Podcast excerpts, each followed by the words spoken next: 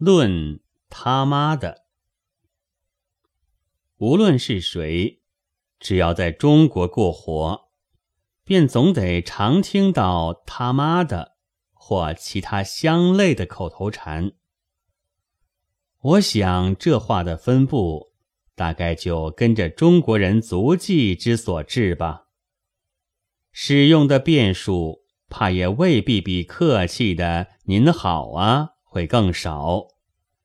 假使依霍人所说，牡丹是中国的国花，那么这就可以算是中国的国骂了。我生长于浙江之东。就是西营先生之所谓某集，那地方通行的国骂却颇简单，专一以妈为限，绝不牵涉于人。后来稍游各地，才使惊异于国骂之博大而精微，上溯祖宗，旁连姊妹，下弟子孙，普及同姓，真是。有何汉而无己也？而且不特用于人，也以失之寿。前年曾见一辆煤车的支轮陷入很深的折迹里，车夫便愤然跳下，出死力打那拉车的骡子，道：“你姐姐的，你姐姐的。”别的国度里怎样，我不知道。单知道挪威人汉姆生有一本小说叫《饥饿》，粗野的口吻是很多的，但我并不见这一类话。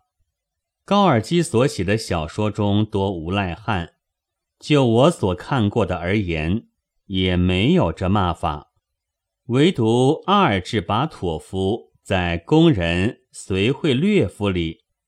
却使无抵抗主义者亚拉介夫骂了一句“他妈的”，但其实他已经绝迹为爱而牺牲了，使我们也失去笑他自相矛盾的勇气。这骂的翻译在中国原极容易的，别国却似乎为难。德文一本作“我使用过你的妈”。日文一本作，你的妈是我的母狗，这实在太费解。由我的眼光看起来，那么俄国也有这类骂法的了，但因为究竟没有中国式的精博，所以光荣还得归到这边来。好在这究竟又并非什么大光荣。所以他们大约也未必抗议，也不如赤化之可怕。中国的阔人、名人、高人，也不至于害死的。但是，虽在中国说的也独有所谓下等人，例如车夫之类；至于有身份的上等人，例如士大夫之类。则绝不出之于口，更何况比之于书。余生也晚，赶不上周朝，未为大夫，也没有做事，本可以放笔直干的。然而终于改头换面，从国骂上削去一个动词和一个名词。又改对称为第三人称者，恐怕还因为到底未曾拉车，因而也就不免有点贵族气味之故。那用途既然只限于一部分，似乎又有些不能算作国骂了。但也不然，阔人所赏识的牡丹，下等人。又何尝以为花之富贵者也？这他妈的由来以及始于何代，我也不明白。经史上所见骂人的话，无非是一夫奴死公，较厉害的有老狗、盒子。更厉害的，涉及先代的，也不外乎儿母婢也，坠烟已丑罢了，还没见过什么妈的怎样。虽然也许是士大夫讳而不露，但广弘明继妻，即北魏邢子才，以为妇人不可保，谓元景曰。卿何必姓王？远景变色。子才曰：“我亦何必姓邢？能保武士也，则颇有可以推荐消息的地方。晋朝已是大众门第，重到过度了。华胄事业，子弟便易于得官。即使是一个酒囊饭袋。”也还是不失为清品。北方疆土虽失于拓跋氏，世人却更其发狂似的讲究伐越，区别等地，守护极严。庶民中纵有俊才，也不能和大姓比并。至于大姓，实不过承担祖宗余印。以就业教人，空腹高薪，当然使人不耐。但世流既然用祖宗做护符，被压迫的庶民自然也就将他们的祖宗当作仇敌。邢子才的话，虽然说不定是否出于愤激，但对于躲在门地下的男女。却却是一个致命的重伤。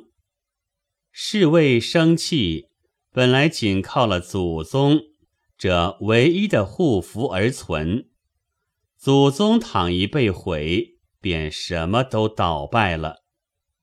这是依赖余印的必得的果报。同一的意思，但没有邢子才的文才。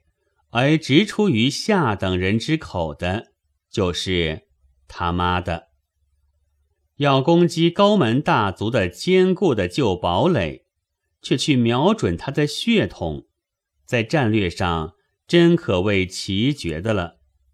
最先发明这一句他妈的的人物，却要算一个天才，而且是一个卑劣的天才。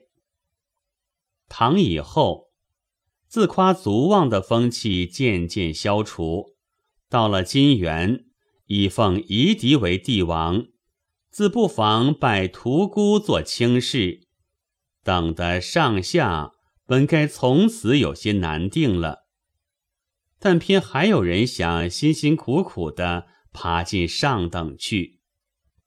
刘时中的曲子里说：“堪笑这没见时皆是匹夫。”好打那好顽劣，江湖伴侣，悬将表得官名相体乎？声音多私字，字样不寻俗。听我一个个细数：跳米的换子良，卖肉的呼仲甫，开张卖饭的呼君宝，磨面灯罗的叫德夫。何足云乎？这就是那时的暴发户的丑态。下等人还未爆发之先，自然大抵有许多他妈的在嘴上，但一遇机会，偶窃一味，略识几字，便即文雅起来，雅号也有了，身份也高了，家谱也修了。还要寻一个始祖，不是名儒便是名臣，从此化为上等人，也如上等前辈一样，言行都很温文尔雅。然而渔民究竟也有聪明的，早已看穿了这鬼把戏，所以又有俗谚说：“口上仁义礼智。”心里难道女娼，他们是很明白的。于是他们反抗了，曰：“他妈的！”但人们不能灭弃扫荡人我的余泽和旧印，而硬要去做别人的祖宗。无论如何，总是卑劣的事。有时也或加暴力于所谓他妈的的生命上，但大概是乘机，而不是造运会。所以无论如何，也还是卑劣的事。中国人至今还有无数等，还是依赖门第，还是倚仗祖宗。倘不改造，即永远有无数的或有声的国骂，就是他妈的围绕在上下和四旁，而且这还需在太平的时候。但偶尔也有例外的用法，或表惊异，或表感服。我曾在家乡看见乡农父子一同午饭。儿子指一碗菜向他父亲说：“这不坏，妈的，你尝尝看。”他父亲回答道：“我不要吃，妈的，你吃去吧。”则简直已经纯化为现在实行的“我的亲爱的”的意思了。一九二五年七月十九日。